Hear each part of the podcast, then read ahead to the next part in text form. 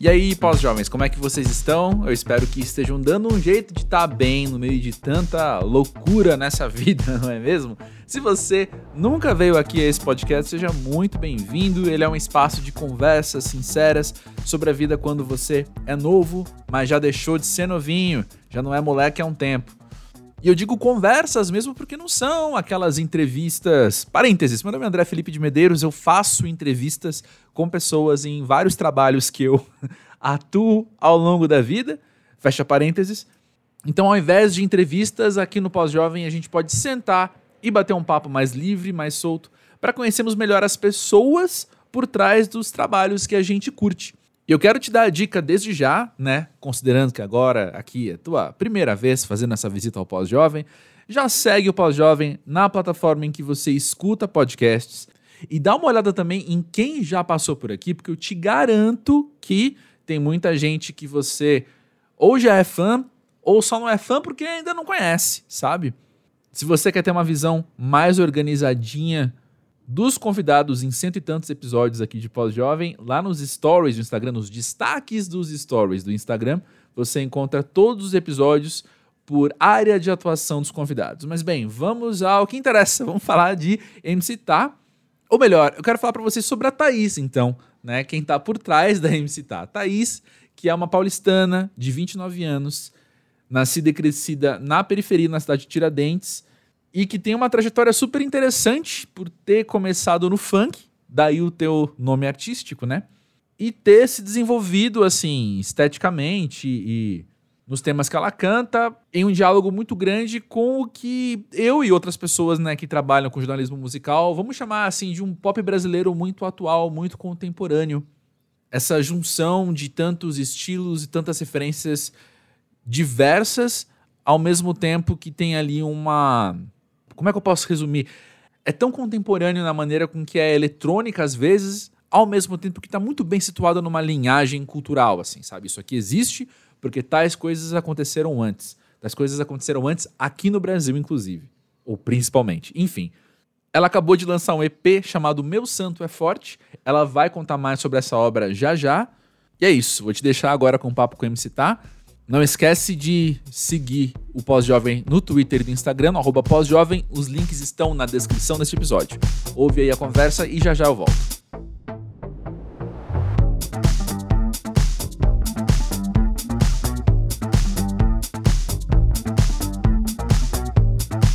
MC Tá, conta pra gente, pra você que quer ser pós-jovem. Pós-jovem, acho que é ter que lidar com as atualizações, as atualizações atualizações de linguagem, principalmente nesse é, nessa era que a gente vive, né, onde tudo tudo é digital, onde tudo é, é online, onde até a existência nossa, né, parece que, uhum. enfim, só existe em um plano virtual. Eu, quando eu, por exemplo, fecho meu celular, parece que eu tenho outra vida. Sou outra pessoa, volto a ser Thaís. Então, eu acho que ser pós-jovem é é atualização, né? Sempre é você buscar uma, uma linguagem jovem e que não não se defina apenas pela sua idade, né? É tentar uhum. dialogar com, com as atualizações que o mundo está tendo. Sim, e para você é fácil, é difícil? O quão, quão fácil ou quão difícil é se manter atualizada nessa linguagem que você comentou? Olha, eu me acho uma, uma pessoa bem espontânea, uma artista uhum. espontânea. Acho que do meu jeito, assim, eu consigo bastante me comunicar com as pessoas, as pessoas sempre comentam, né, que gostam de me acompanhar, não só por causa da música, mas porque eu tenho um, um outro jeito de falar das coisas. Uhum. Aquele ditado, né, no pés o rolê. É, uhum. eu confesso que depois da, eu confesso que depois da pandemia a gente teve uma dificuldade, né? Acho que todo mundo foi muito impactado, assim. E aí por vários motivos, né? Eu, por exemplo, durante a pandemia, eu acho que eu perdi um pouco minha espontaneidade, porque hum. eu fiquei num, num karma social, assim, de enfim, né, realmente respeitar a pandemia, ao mesmo tempo que eu estava vivendo os meus processos em casa, é, uhum. uma artista que tinha acabado de lançar um álbum e uhum. que as coisas uhum. estavam começando, né, a acontecer, a girar, é, artista independente, enfim, todas essas preocupações e junto com a soma de que eu não estava é, bem para também passar alguma coisa boa para as pessoas. Então, por exemplo, na pandemia, eu inventei milhares de, de programação, de, para fazer na internet, em tudo quanto é lugar, mas poucas coisas eu, consegui colocar em prática, porque o meu emocional, assim, não, não permitiu, sabe? Foi, sabe quando a gente Sim. dá uma brochada, assim? Sim. E aí eu, a, a, melhor decisão que eu tive foi respeitar o que eu estava vivendo e me cuidar, cuidar da minha cabeça, cuidar das coisas que, que não estão nesse campo virtual, né? Estão nessa outra vida que eu falei, quando, quando você fecha a janela do, do celular. E foi o que me manteve bem, assim, e agora eu sinto que eu tô voltando o ritmo. Tô mais uhum. animada, tentando reconectar com as pessoas virtualmente. Entendo bem. Sabe que para mim, pessoalmente, acho que o meu maior processo é o de a palavra é respeitar mesmo, concordo, respeitar os meus tempos, respeitar o quanto de energia criativa, o quanto de energia social eu tenho para realizar o que eu preciso realizar, mas mais do que respeitar, para mim é até me perdoar por não conseguir às vezes, sabe? Nossa, eu concordo plenamente com você. A gente se cobra demais, né? Diariamente. Sim. Hoje eu acordei com um pensamento. Assim, eu falei, gente, às vezes eu, eu queria parar de seguir as pessoas para eu não entrar na rede social e ficar cuidando da vida dos outros. Porque a gente, por mais que a gente cuide da nossa vida, a gente gosta de cuidar da vida dos outros. Você uhum. acorda, aí você pega o celular, aí você começa a ver publicação de um monte de gente. Um, você é arrebatado por um monte de conteúdo. E aí você começa a ficar até amargurado, assim, que aí você fala, ah, isso não tá bom, isso não tá legal, por que postou isso? Por que postou... Sabe assim? Você fica, gente, por que, que eu tô cuidando da vida dos outros enquanto nem Sim. a minha tá organizada? Aí eu já acordei pensando nisso, eu falei, gente, será que é peca... será que é ruim, assim, se eu parar de seguir todo mundo só pra eu entrar no meu Instagram e conseguir me concentrar nas minhas coisas? Mas eu tenho conseguido, assim, eu também, ao mesmo tempo, sou uma pessoa que eu não não fico refém de rede social. E aí eu acho que talvez aí seja o maior defeito, porque ao mesmo tempo que eu quero criar as coisas, me comunicar, eu também me dá um dia de diversão que eu rapidinho esqueço que eu, que eu tenho vida online. aí agora é, eu tô, tô, tentando esse meio termo, né? Sim, não, eu já admiti aqui de... no Pós-Jovem e vou admitir de novo porque não tem como eu ter vergonha disso, né? Não tem como me constranger, mas eu sou o maior hipócrita do mundo, porque eu não uso quase redes sociais para ver as coisas. Eu só entro, posto e saio correndo. Então eu quero que os outros vejam, mas como me faz mal, eu não quero ver, entendeu? É uma hipocrisia, um cinismo Sim. da minha parte muito grande. Ah, hoje eu arrumei minha conta no TikTok. Porque eu tinha e conta, aí? só que eu ficava só assim, anônima. Aí hoje eu arrumei, falei, vou, vou. Vou encontrar um jeito também, porque é isso, eu acho que cada um também tem a liberdade de encontrar um jeito. Tem a pessoa que vai postar tudo o que faz, tem a pessoa uhum. que vai postar um conteúdo sobre, sei lá, serragem de madeira, tem a pessoa que tem o conteúdo da dancinha. E eu acho que o TikTok tem sido essa ferramenta, assim, de, de concentração de vários tipos de informação, né? E aí você Isso. vai pro vai pro nicho que você quer, né? Se você ficar, quiser ver a dancinha, vai pra dancinha. Se quiser ver... Enfim, tem tutoriais super interessantes, pessoas com teorias. Que eu acho que esse universo são essas pessoas já que como eu falei no começo aqui, que jovens que estão se atualizando, né? E atualizando a linguagem do seu conteúdo. E aí é isso. Eu baixei hoje, baixei não, já tinha baixado, agora arrumei minha conta, divulguei no Twitter. E é isso, encontrar um jeito que também me que fique confortável para mim, sabe? Ninguém vai morrer, Sim. postar um videozinho às vezes. Mas o meu não, problema é mais essa, bem, é, essa minha distração, porque ao mesmo tempo que eu quero tá no virtual, eu também gosto muito de me distrair muito com a minha vida, na minha rotina pessoal. Hoje eu acordei, eu falei, ah, vou arrumar o quarto aqui para gravar o podcast, que tava uma zona. e eu adoro. E tá uma Eu adoro. Tá bonitinho. Agora tirei o pó, passei um, um, um espanador.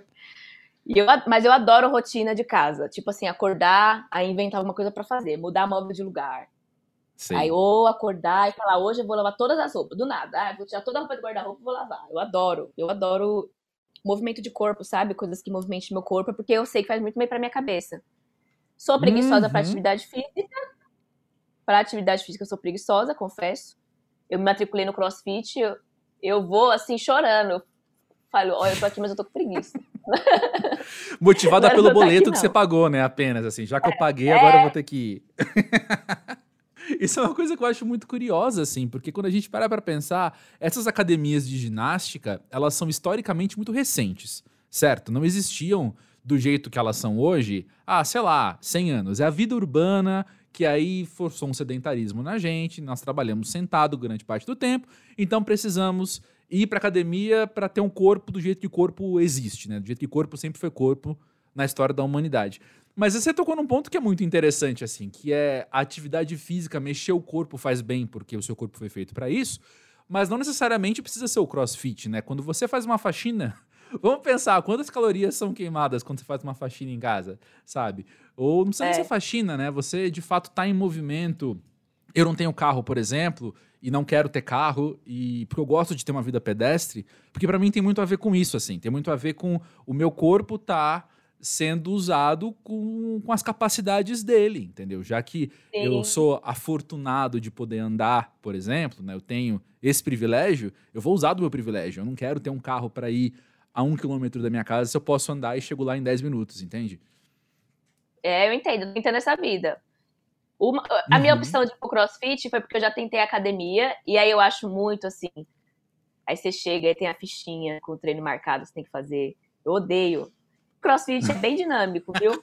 Aí, é, né? E eu, eu, eu fiz um teste de DNA uma vez, que a melhor atividade para o meu corpo diz que é a atividade de impacto. Então não adianta eu ficar ah. me alongando. Tem uhum. que, eu, e eu realmente acho que faz bem para mim, assim. Aí, só que com a Sim. rotina de agora, né, pós-pandêmico aí, entre aspas, com a rotina de show, de viagem, também é muito difícil ter uma, um compromisso com algum lugar. Nossa, sim. Então agora sim. eu tô já começando a mudar minha cabeça de tipo assim, pegar cachorra e andando pra praia, que eu tô aqui passando tempo em Salvador, voltar, sabe, andar umas meia uhum. hora por dia. Essas atividades, é, eu gosto é muito. Exatamente. Mas, ô, tá, não me entenda mal. Eu não tô te julgando nem um pouco por estar no crossfit. Não, tô falando nada disso. Eu tô falando, eu olha nem... como é bom, né? A gente tá em movimento em casa ou na praia. não, você não tá me julgando, não. Mas ah, eu tô. Então... tô brincando. Aí a gente voltou ao assunto do não, perdão que a gente tava falando, né? É, não, é isso. Eu fico me julgando porque eu, desde criança, eu sempre fui muito organizadinha, assim, com as minhas coisas, né? Uhum. Muito bem, bem disciplinada, assim. E aí eu, eu detesto quando eu cumpro, eu firmo um compromisso e eu não consigo cumprir. Eu fico bem frustrada. Tenho, tenho tentado melhorar isso. Então, aí, aí foi isso. Esses dias eu caí na real, falei, gente, eu não pego a cachorra pra andar ali na rua e voltar. Tem que fazer isso. Tem, é, é por aí que começa, né? Que é o que você falou, seu corpo dialogar com a rua. Isso. Usar as funções do seu corpo.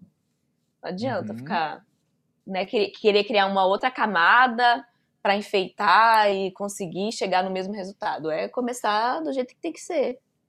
Pois é. Gente, é não somos mais crianças, né, para ficar escolhendo o que, que é ruim, o que não é. Ah, quero fazer, não quero.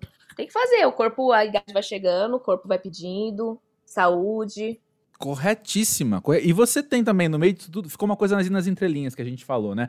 Mas você tem também o privilégio, então, de colocar o teu corpo em movimento nos shows, né? Nos shows, que gasta bastante, viu? Então, como é que é para você o pós-show? É aquele momento, assim, de muita dopamina, serotonina, você, tipo, missão cumprida e ao mesmo tempo você teve uma atividade física que você fez, né? Olha, eu nem sei como eu sobrevivo, juro por Deus. eu, eu... Tanto que eu. Ah, teve, isso também. Quando eu vi que os shows iam voltar e que eu tava assim, quase dois anos dentro de casa fazer nada, que eu ainda tentei fazer uns exercícios e tal, mas não deu certo. Eu, eu tenho que sair de, eu tenho que sair de casa. Foi aí que eu matriculei no CrossFit também, pensando nisso, que eu falei, gente, eu não tenho condicionamento físico para fazer um show de uma hora. Eu já não tinha antes da pandemia. Uhum. Agora não vou ter. Aí eu fui me preparando para o corpo voltar a um ritmo. E realmente me ajudou muito. Também comecei a fazer acompanhamento com fono, com professora de canto, porque eu nunca fiz. E realmente me ajudou muito. Eu fui um dia no show da. Como que é o nome? Elba Ramalho. Eu fiquei hum. humilhada. Porque a mulher é um furacão, né? A mulher é. pula, sobe, desce, sei o que lá, agita, toca, toca o atabaque, não sei o que lá. E eu, assim, no meu show é super leve, tem uma movimentação, mas também é uma movimentação que eu julgo ser bem leve. E às vezes eu tô morrendo. Né? Mas. É, o último show seu que eu vi assim. foi no Lola, né? Então o palco era enorme. Então você tinha que andar de um lado pro outro ali, você. você exercitava bastante. Mas. Mas é um exercício, tem que ter um preparo, né? Tanto pra. da respiração, do corpo físico aguentar mesmo, mas eu tenho melhorado bastante. Uhum. A, essa questão da resistência do pós-show. O corpo, porque o corpo não entende, né? O corpo, eu acho que eu tô tendo bastante pontos de problema de saúde. Hum. E eu tenho assimilado essa volta dos shows, das viagens. Aí eu criei uma teoria na minha hum. cabeça que não sei se, se algum cientista comprovou, mas é de que, por exemplo, eu tô tendo problema respiratório, né? Eu comecei com, esse, com essa coisa de viajar e ficar nasalada, aí me dá um catarro, a voz já fica estranha, e eu não tava entendendo. Até que da última vez me deu uma crise que tá aí, a quarta semana, fiz uma tomografia, vou, vou pegar essa semana e parece que é sinusite. Antes era rinite, agora é sinusite. Sim. E assim, né? A minha teoria é que a gente ficou usando máscara esse tempo inteiro, eu pelo menos usei. Uma, eu também. máscara bem reforçada. E eu acho que agora nosso, nosso, nosso nariz não aguenta nem respirar no mundo afora aí. Hum, tipo, hum. né? Que a gente parou de ter contato com várias coisas nesses um ano e pouquinho aí de pandemia que a gente ficou em casa. Álcool, máscara, com é. medo. É. E agora o corpo, é. assim, voltou tudo de uma vez só e o corpo tá estranhando, né? Não, tá. Eu, assim, eu, não cientista, concordo completamente com você. porque, assim, tem aí a minha experiência própria também. Porque eu sigo usando máscara o tempo todo que eu tô fora de casa, né? Tirando, obviamente, Sim. se eu vou jantar com alguém. Mas aí, assim, Sim. teve um fim de semana em específico que eu fui em dois festivais. E aí, nos festivais ao ar livre, eu não usei máscara. E eu, dois dias depois, assim, na segunda-feira, o meu corpo tava um lixo. Um lixo mesmo, assim. De, podre. eu. Nossa, totalmente podre, espirrando tal. Porque a grande real é, a gente sempre conviveu com vários vírus pequenininhos e várias bactérias desconhecidas. E a gente se Isso. privou desses vírus e bactérias que são que não fazem mal para tua saúde num, num, de uma maneira, enfim, impactante, né? Só dá um incômodozinho ali quando o teu corpo, o corpo, tem que se adaptar. já estava acostumado, né? O corpo já estava assim, ah, vem aí. Quantas vezes você já não acordou e deu três espirros, né? e seguiu o dia? Sim, e seguiu. Agora é esse peso, assim, qualquer saidinha que você dá na rua, você já volta, assim, muito cansado. Eu fiz aniversário em maio, aí eu fiquei falando que não tive inferno astral, não sei para quê, porque eu tive a inferno astral depois. Que depois de maio, assim, fui fazer um show em BH, aí já saí de casa com um estômago estranho, tipo, queimação no estômago. Aí voltei, fiquei bem. Aí fui fazer, fui para São Paulo para fazer a virada cultural com o Jalu. Uhum. Saí do ensaio, a gente, a gente ensaiou sábado à noite, 10 horas. Saí do ensaio, fui pra casa da Mel, que eu tava ficando na casa da Mel. Quando eu deitei na cama, uma dor cólica renal. Fui parar no hospital com, com pedra no rim, do nada. Putz. Aí voltei para Salvador, fiquei em recuperação para eliminar a pedra. Aí melhorei. Aí viajei para São Paulo, do nada, problema respiratório. Ninguém sabia o que era. Um, um resfriado, fiz teste de Covid, nada. Ninguém sabia o que só que não era um resfriado, era é um. Minha cara encheu de catarro, fiquei toda catarrenta, a voz já foi pro saco e uma tossinha seca às vezes, não tinha espirro. Aí eu falei, com Covid eu não tô, porque eu não tô com dor no corpo, não tô com febre, não tô com uhum. nada. É só meu rosto. E tô aí há quatro semanas. Então, assim, eu acho que essa volta às atividades, assim, principalmente quem trabalha com show, que é muito. é tudo muito rápido, né? Uhum. Sei lá, se eu, se, eu for, se eu fosse fazer um show amanhã, amanhã cedo, de manhã, eu já ia estar tá saindo de casa, aeroporto, nananã, hotel. Aí você chega no hotel, basicamente é só guarda-mala, aí já vai pra passagem de som, aí volta na passagem de som, sei lá, almoça, aí tem um tempinho, umas duas horas para você dar, tirar um sono, quando dá. E depois já é o show, sabe? Então, e no outro dia já é acordar cedo para vir embora de novo. Então é muita atividade, muita, muito, muito gasto de energia num, em um dia só, né? Aí assim, você fica uhum. sete dias da semana em casa e um dia você tá, tá, tá, tá, acaba que faz tudo. Então o corpo vai sentindo. Uhum. Então agora é se cuidar, se cuidar pra aguentar o tranco, porque acho que daqui pra frente vai ser assim, né? É, haja crossfit, hein? Ai, meu Deus, eu tô ignorando o, o instrutor, coitado. Que a última vez que eu falei com ele foi quando eu dei, foi quando eu dei notícias de que eu tava com pedra no rim. Uau! Aí eu tô pra mandar uma mensagem pra ele, falar, olha, veio aí pedra no rim, sinusite. É, mas vai... Teu momento crossfiteira vai chegar, tá? Tenho fé, tenho fé. Mas olha só. eu quero. Quero voltar um pouquinho no assunto para falar uma das coisas que eu tinha notado para conversar com você hoje, que eu fico curioso quando eu penso em você na sua carreira, assim, que você estava falando das questões do, da atualização de linguagem, da persona digital, da persona online, que parece que a gente às vezes só existe nesse plano virtual e tal. Mas eu penso que você, sendo a artista que você é, tem outra experiência de, de existência que é uma existência também estética, que é a sua persona artística. E quando a gente olha para a MCTA de 2014 e para a MCTA de hoje, teve aí uma transformação, teve aí um, uma metamorfose que ela foi estética no som que você faz, mas não é exagero do lado de fora pensar que também isso acompanha as tuas transformações enquanto pessoa. Sim. É. E aí? Eu acho que uma das maiores, uma, um dos maiores pensamentos quando eu vi que os shows estavam começando a voltar, que aí eu já comecei a me sentir mais tranquila para pensar num novo trabalho, né? Uhum.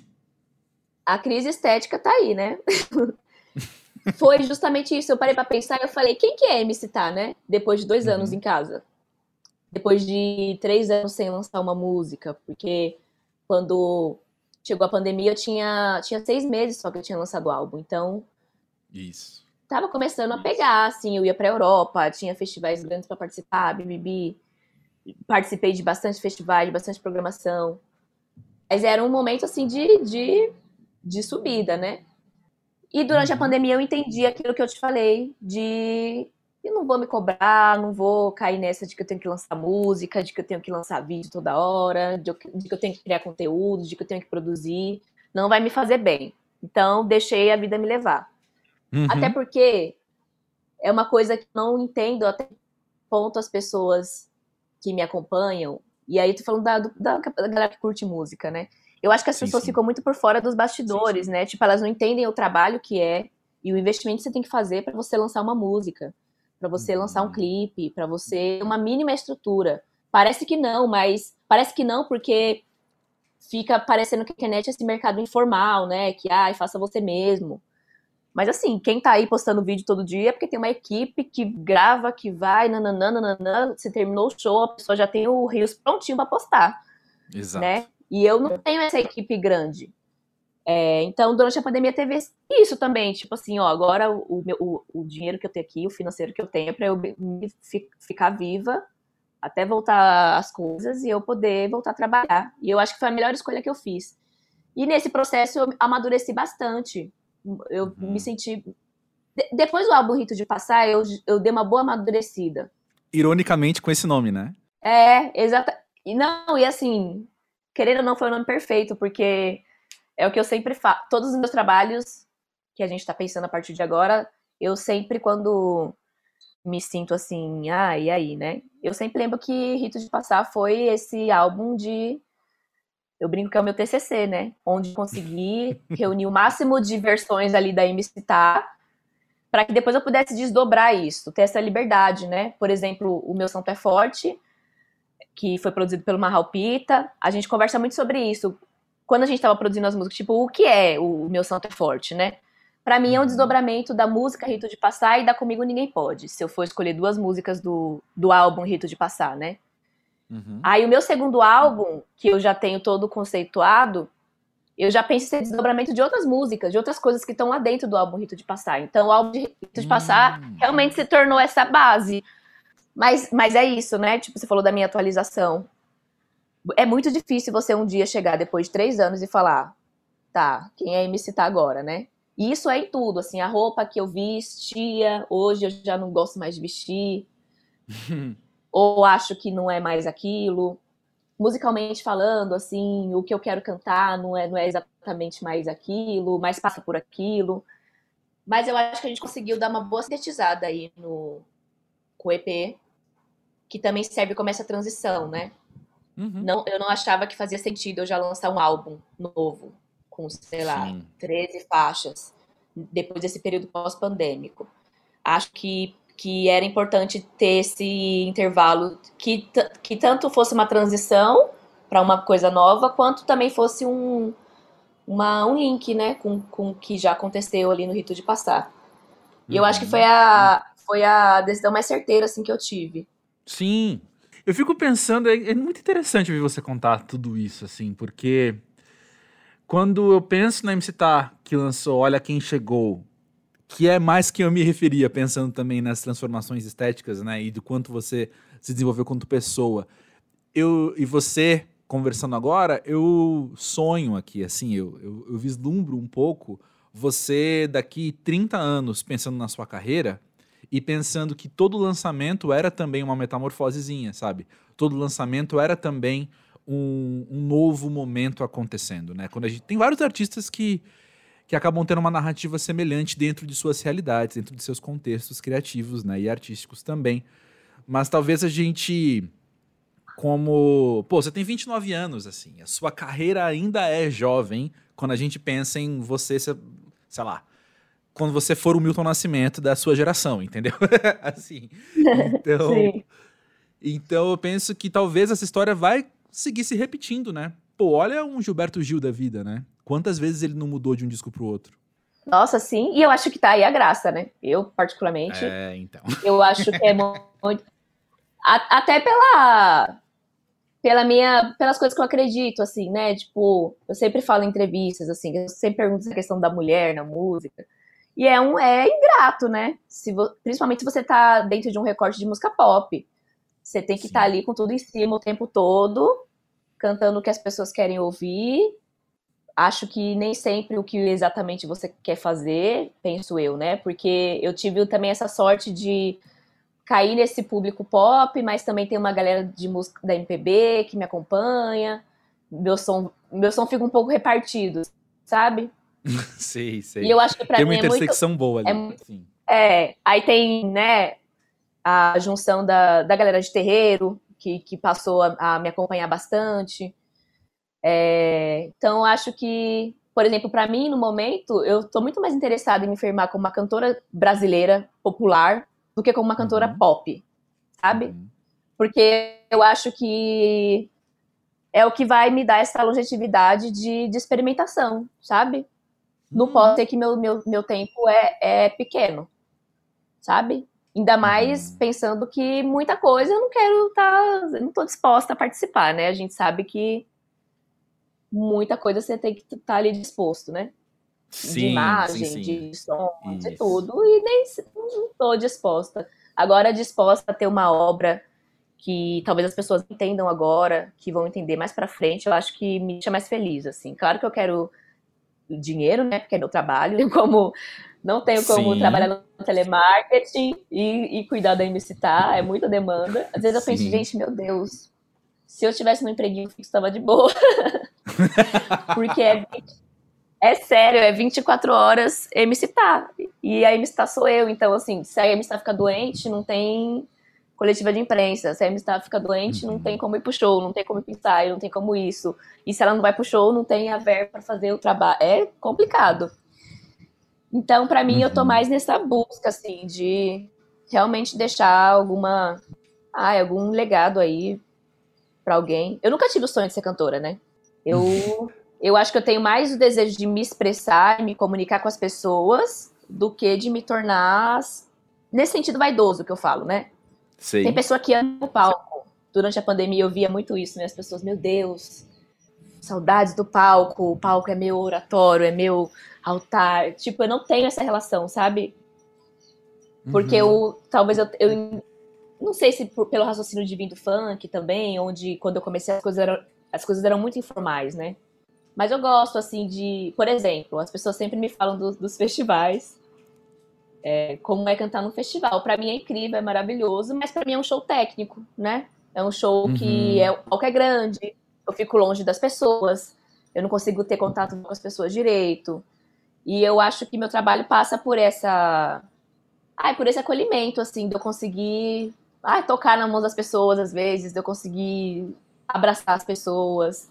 Eu, por exemplo, o meu exemplo, se, o, se um dia aí, né, a MC tá ganhando um conceito, eu queria ter um, eu queria ter um palco no meio do, do, da plateia. Sim. Um palquinho, só uma, uma plataforminha baixinha, assim, e eu cantar no meio do povo. Eu amo. É, eu já tive duas vezes no Centro Cultural São Paulo, ao vivo. Ah, naquela é sala legal. que é um que é uma arena, assim, fica todo mundo em volta de você. Sim. Quando eu penso em você ao vivo, eu penso lá. Eu, nossa, eu pensei lá desse lugar esses dias. Alguém tem que me contratar pra ir pra lá de novo. Porque eu acho que eu nunca Bora, fui Curadores, lá. alô? É. Eu acho que eu, eu acho que eu fiz o Sim São Paulo lá. Aí foi um show Isso. rápido também, mas eu não Foi o fui, Sim assim, São Paulo. showzão. Não, foi um pocket show, mas eu vi também um outro show num festival daquela marca Leves que teve seu lá. Ah, esqueci o nome do foi, festival foi. agora. Eu lembro. Foi massa aquele dia. Não, foi outro, massa. outro dia eu cantei numa, numa loja de uma marca. Aí a marca me contratou, só que eu acho que ela não entendeu que eu tinha público. Porque numa loja, foi numa loja, assim, ó, no meio lá do Rio de Janeiro. Aí montaram lá um palquinho no meio da, da loja, aí de repente a loja encheu, mas foi incrível, assim. Tem umas imagens no YouTube depois, foi incrível. O povo acabou com a loja. O pessoal ficou assustado, né? Mas foi muito gostoso. O pessoal ao Sim. redor, assim, sabe, à vontade. Eu gosto. Sim. Tem um momento do show que eu também sempre desço lá embaixo, na plateia. Eu agora tô tendo cautela por causa da volta da pandemia, né? Mas às vezes eu esqueço, aí eu desço.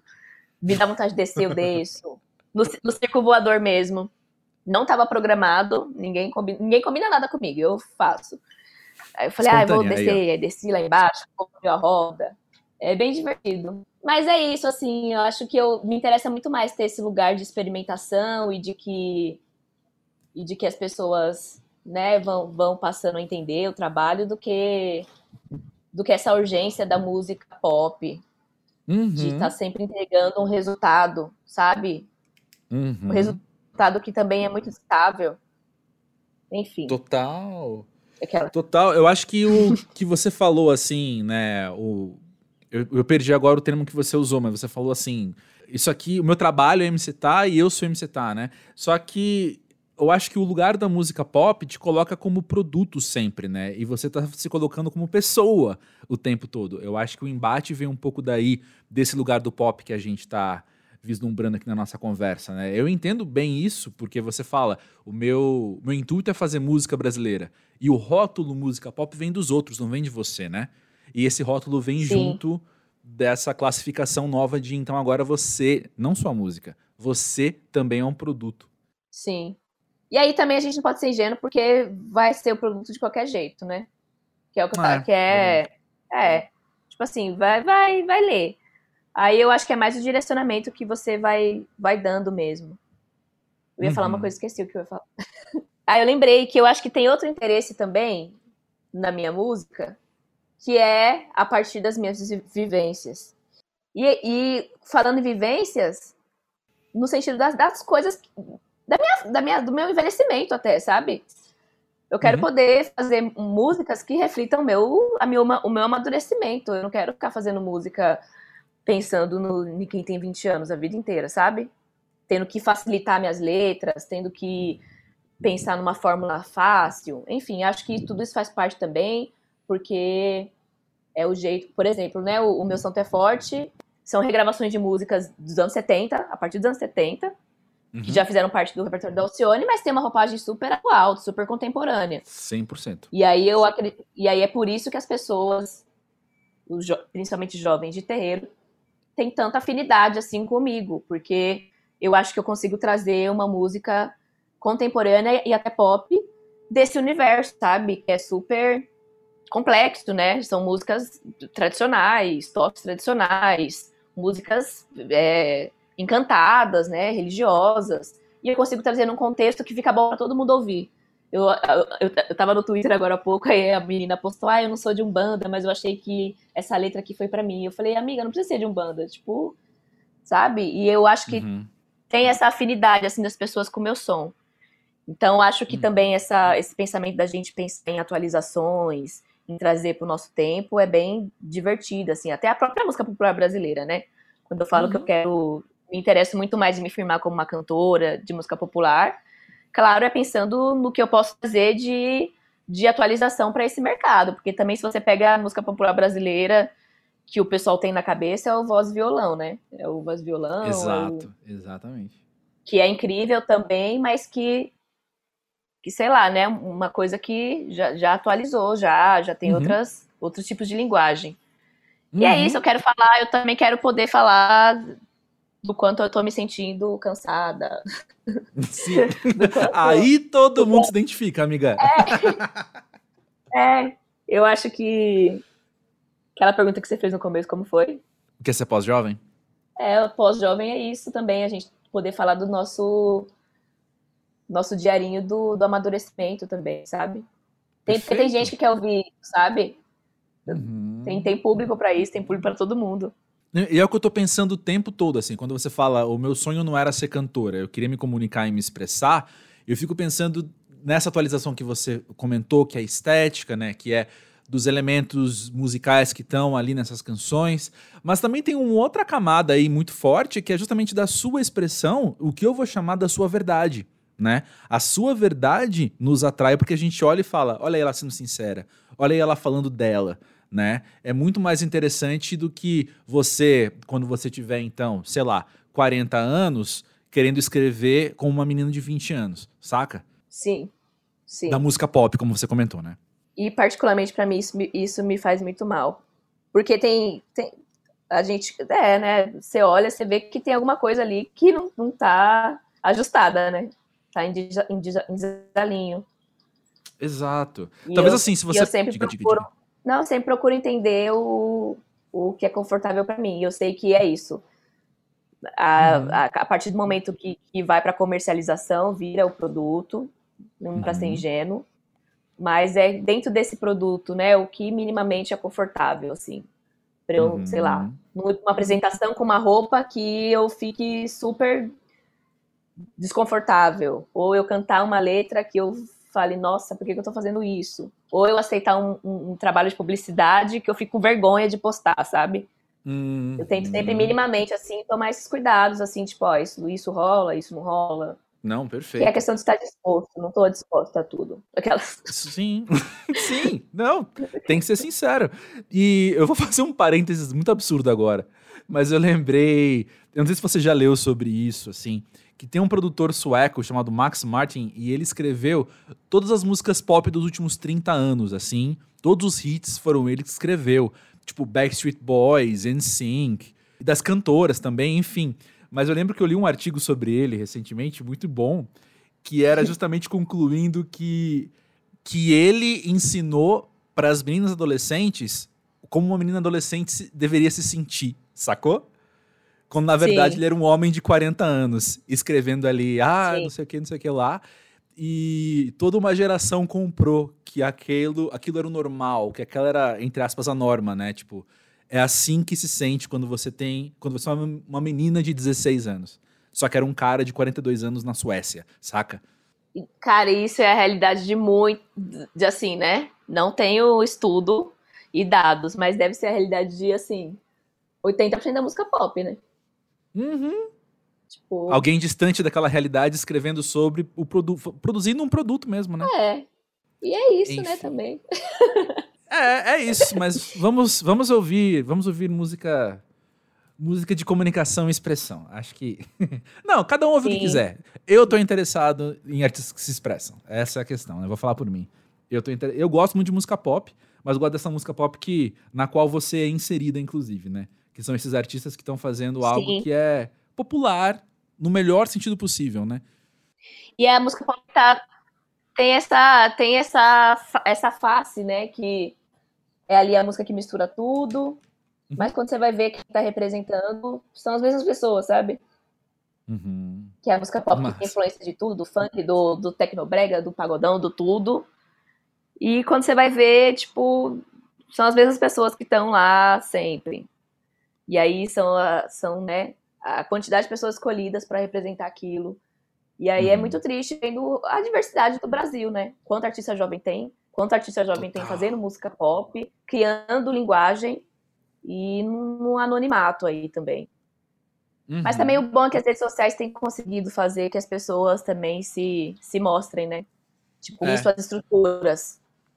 Tipo, é. o caso do funk mesmo. Funk, uhum. tipo assim, dane-se. O funk dane-se, dane-se. O funk tá lá existindo na periferia, a galera tá consumindo, tem seu, seu, seu, seu próprio, sua própria forma de funcionamento, né? Hoje em dia o funk já tem as produtoras e tal, se organizou de alguma forma e estão aí. Os meninos do trap mesmo, né? Uhum. O pessoal do uhum. trap, é, brega funk, é uma galera que você vê que é outro mercado, tá em outro lugar. Música pop bem, né? Se a gente for denominar assim. Uhum. Não, tem não tem tanta. Ou tem até, eu acho. Tem até mais, né? Tipo, pensando em Brasil, hum. acho que é essa galera que, que, tá, que movimenta.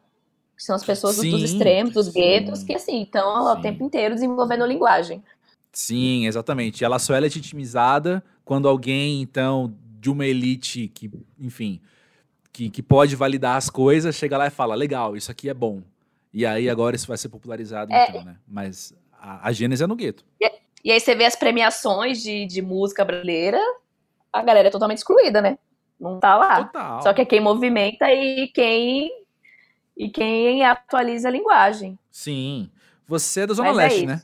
Daqui de São Paulo. Sou. Sou da cidade é Tiradentes. Que... Cidade Tiradentes, isso. Que é extremo leste, né? Nossa, acabou. Chegou lá, acabou São Paulo. Pois é. Como que é hoje a último... tua relação com ter crescido lá, enfim? Você que viaja tanto, você que conhece tantos lugares diferentes do Brasil, assim, tantas diferentes cidades Tiradentes, talvez também você pode vislumbrar. Como que isso bate em você hoje? Eu acho, eu, eu, a minha família é toda baiana, né? E aí eu, uhum. sou, eu sou da geração que nasceu em São Paulo. E eu sempre me chateei muito por isso, que eu queria, desde criança, ter uma coisa assim com a.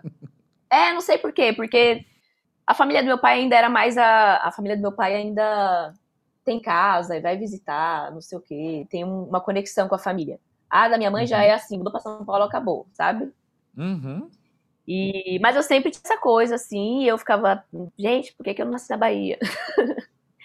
Mas eu, eu lembro que eu sempre fui muito feliz por ter nascido na cidade de Tiradentes, porque eu sempre, desde criança, achei um bairro muito especial, assim. Primeiro que é o. É isso, eu brinco que é o último bairro da Zona Leste e realmente é. Quem vai para Tiradentes de lá não. Porque lá não é um bairro de passagem, né? Tipo, de você uhum. passar pela cidade de Tiradentes para ir para algum lugar. É um bairro que, que foi criado até com a proposta de ser um bairro dormitório, né? Uhum. Desabrigaram uma galera na região central e mandaram lá para Coab, no, na cidade de Tiradentes. Então, quem está na Tiradentes é porque mora na Tiradentes e tem, tem um clima diferente lá. De todas as periferias que eu já fui, já morei em outras. Lá é diferente. Você chega lá e é como se fosse um pedacinho do interior, assim, sabe? Uhum. Você vai encontrar as pessoas na rua, as mesmas pessoas você vai continuar encontrando. Aí você vai ver a questão do comércio crescendo, né? Eu voto lá ainda, né? Eu nunca quis mudar meu título de lá. Então, onde quer que eu esteja, uhum. eu vou para Tiradentes para votar, porque para mim é, uma, é, um dia de conexão. É um dia que eu vou, uhum. aí subo a rua, eu, eu voto na escola que eu estudava, que é a Maurício Olha, Duarte. muito especial, então. Aí vou, é muito especial. E é muito engraçado que eu chego lá, parece que é tudo tão pequeno, tão pequeno. Uhum. A escola parece uma, uma, uma, uma maquetinha, sabe? O prédio é pequeno, a casinha é pequena, a pracinha é pequena claro, né, que com esse meu olhar de uma pessoa que já, já conseguiu viajar para bastante locais, morar em lugares, né? Eu já morei ali perto da Paulista, então uhum. que tivesse essas outras realidades, né? Mas eu, eu acho um bairro muito especial. E por ter essa energia especial, é um lugar que quando eu chego, tudo se renova. Tem esse encantamento lá na Tiradentes. Não sei se as pessoas que moram lá têm noção disso. Mas tem um amigo meu, o El, que ele também é de lá e também tá nesse fluxo, né, de morar na Tiradentes, ser criado lá e fazer esse, essa conexão com o centro de São Paulo, que ele também acha isso, que lá tem uma, um encanto, assim, que faz você, sei lá, é o, é o pedaço, é a criança Thaís que tá lá, sabe? Uhum. Eu sonho muito com lá. Minha mãe ainda mora, minha, minha família ainda mora lá, né? Então eu uhum. vou para lá para visitar. Mas foi um lugar que me deu uma base muito especial, muito especial, assim, de, de, um, de um lugar. E que é totalmente de qualquer lugar de São Paulo. Isso é bizarro. Quando eu escrevi, não sei se você já ouviu o álbum do Jalu, o primeiro. Sim, sim. tem a música A Cidade. A música uhum. A Cidade foi eu que compus. E eu compus quando eu saí da Tiradentes e fui morar com o Jalu. A gente morava ali na Vila Mariana. E eu tive muitos conflitos. Tipo, foi muito difícil para mim. Mas eu sou uma pessoa que eu gosto de me colocar em situação difícil. Porque Eu me afastei dos meus amigos, me afastei do meu bairro. Meus amigos não queriam ir pro centro, me visitar. Parênteses, para quem não é de São Paulo, talvez não tenha noção da dimensão do que a gente tá falando, assim, mas é como se fosse. Eu não vou saber quilometragem agora, você sabe quantos quilômetros é do centro de São Paulo, cidade Tiradentes, mas é tipo outra cidade mesmo, né? Nossa, eu acho que é 35. Será que eu tô então, exagerando? Vou até pesquisar aqui. É muito acho que é um longe. pouco menos, é, mas enfim, ainda assim é muito longe. Eu aqui, cidade Tiradentes, centro SP. vou pesquisar. Mas é isso, assim, é, isso que você falou é importante, que as pessoas não, não têm noção do quanto é diferente uhum. você morar na cidade de Tiradentes, num bairro que é extremo de São Paulo, e você, sei lá, morar na Praça da República. É, é muito 30 quilômetros eu achei aqui, 30 quilômetros. 30 quilômetros, achou?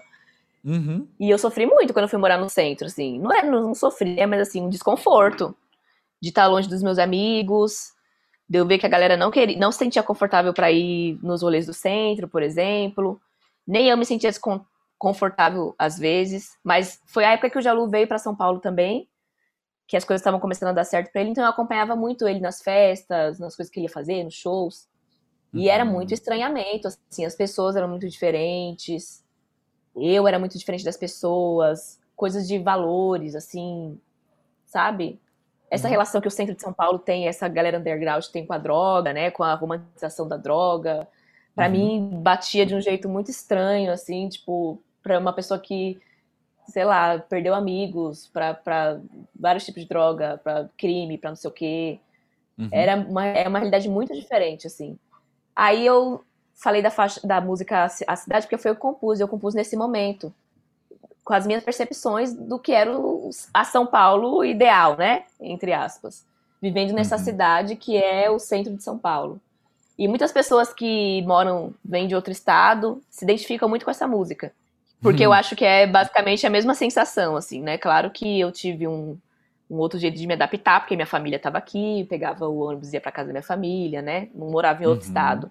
Uhum. Mas foi um, um, período de muita experiência também, assim. Eu acho que só eu me afastando do meu bairro que eu pude me entender e me enxergar de longe, sabe? Sei. Depois teve a música Céu Azul, né? Que eu considero uma continuação da cidade.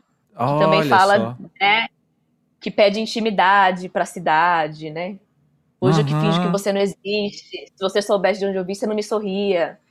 Uhum. Tipo, essas duas músicas marcaram, assim, esse período de, de Cidade, Cidade Tiradentes Centro. E dessas percepções que eu fui tendo. Sim, pô.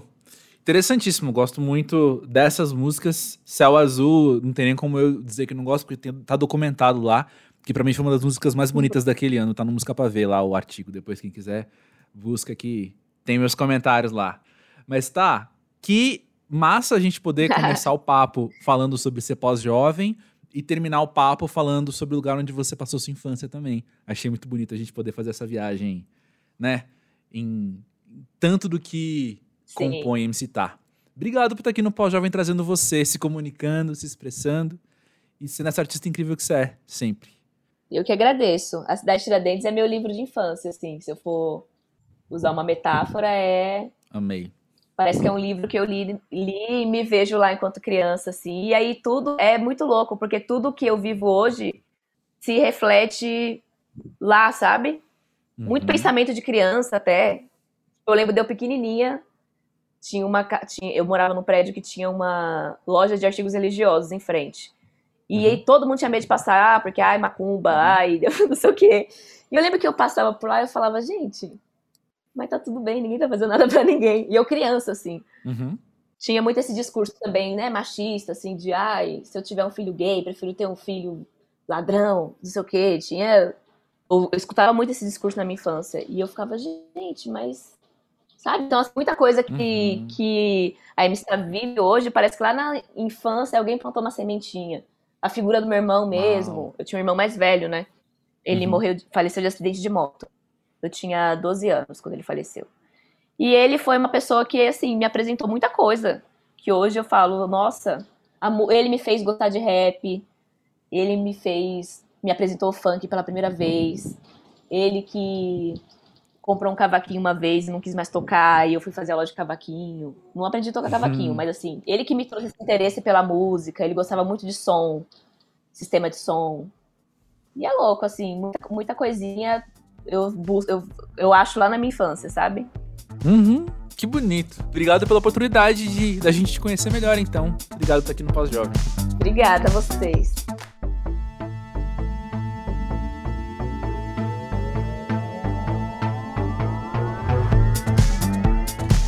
É isso aí, que delícia poder bater um papo com a Thaís, então. Queridíssima, sempre muito simpática, pessoa do bem demais, assim, o tipo de gente que eu gosto de conversar e que eu gosto muito de ter aqui no Pós-Jovem. Muito feliz com esse episódio. E quando eu tava editando, me saltou a audição essa questão, essa frase dela, né? Que bonita ela falar que a cidade de Tiradentes, o bairro que ela cresceu, é o livro da infância dela. E eu sinto até que eu comentei aqui no Pós-Jovem recentemente, assim, agora eu não vou nem conseguir lembrar qual episódio foi, embora seja muito recente mesmo, de eu comentar isso, assim, de eu ver umas fotos de um sítio que, me, que meu avô tinha quando eu era criança, né? E ser um lugar muito. um lugar seguro na minha memória, assim, na minha lembrança afetiva, né? Da minha construção de pessoa. Quando eu penso na minha infância, eu lembro de estar muito bem lá, assim. O, o espaço era grande o suficiente para eu poder ir brincar e ficar muito livre, assim, me sentir muito livre brincando, meio que no meio do mato, assim. E lembro muito dessa paz, assim, de estar cercado de verde, daqueles sons de pássaro e inseto e são de mato mesmo, assim. Quando eu fecho os olhos, eu consigo lembrar até da umidade, assim, da, da Mata Atlântica, né? E outros lugares da minha infância também, é claro, fizeram uma parte muito integral na minha construção de pessoa em quem eu sou hoje e eu nem sempre tenho a oportunidade de revisitá-los, né? É aí que eu queria chegar. Ela conta, né, de ir votar na cidade de Tiradentes e chegar lá, encontrar tudo menorzinho. E que legal a gente poder ter essa experiência de voltar pós-jovem aos lugares da nossa infância, né? Esse sítio que eu comentei não existe mais. A casa da minha avó na infância também não existe mais. Hoje é um prédio no lugar, assim. Eu não sei, algo em mim, assim, queria poder valorizar um pouco mais esses lugares que hoje eu não posso voltar. Minha mãe mandou outro dia também uma foto que alguém mandou para ela, sei lá quem, do prédio que eu vivi na minha primeira infância lá no Rio, que eu morei até os seis anos nesse prédio e assim que ela mandou a foto eu reconheci e o prédio tá lá com uma ou outra diferença, mas tá lá assim. Eu fico pensando, nossa, será que um dia eu consigo revisitar aquele lugar só para eu me encontrar um pouco lá, né? Só para eu andar um pouco em volta e encontrar algum alguma origem minha ali, sabe? Alguma coisa que eu olho e falo, olha, isso aqui faz parte de mim. E eu não tinha reconhecido, eu tinha me esquecido. É tão fácil a gente se esquecer no meio do caminho, né? Das coisas que compõem a gente. E eu falei meio do caminho num duplo sentido muito acidental, assim, mas é isso, né? Quais os lugares por onde a gente passa, lugares físicos que a gente pode passar, a gente pode revisitar sendo pós-jovem e se encontrar com quem a gente já foi, mas principalmente se encontrar com quem a gente é hoje, né? Encontrar esses elementos que fizeram parte então da nossa construção como indivíduo, como pessoa. Cada um tem sua relação com o espaço físico diferente também.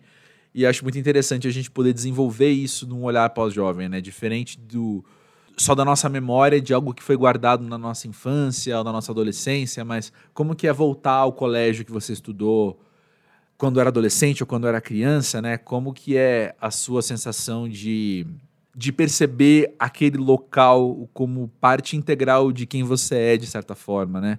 Enfim, brisas que me interessam muito. Se você tem uma experiência como essa, ou se ao ouvir isso agora você também falou, boa ideia, vou lá então visitar o bairro da minha infância nesse fim de semana, conta aí. Vamos bater um papo no podcast pós-jovem.com.br. Eu vou amar trazer mais de você aqui para o podcast. E te encorajo mais uma vez, então, se você ainda não segue o Pós-Jovem, na plataforma que você está escutando agora. Lembra que no Apple Music e no Spotify você pode também deixar uma avaliação. Esse projeto aqui é independente, Pós-Jovem, é feito sem grana nenhuma, então todo envolvimento seu é muito importante para a sobrevivência do projeto. Se você curtiu, se você gostou da proposta do podcast, segue lá, recomenda para alguém, segue no arroba pós-jovem do Twitter e do Instagram. Repito, os links para as redes sociais estão na descrição deste episódio e a gente vai seguir no contato.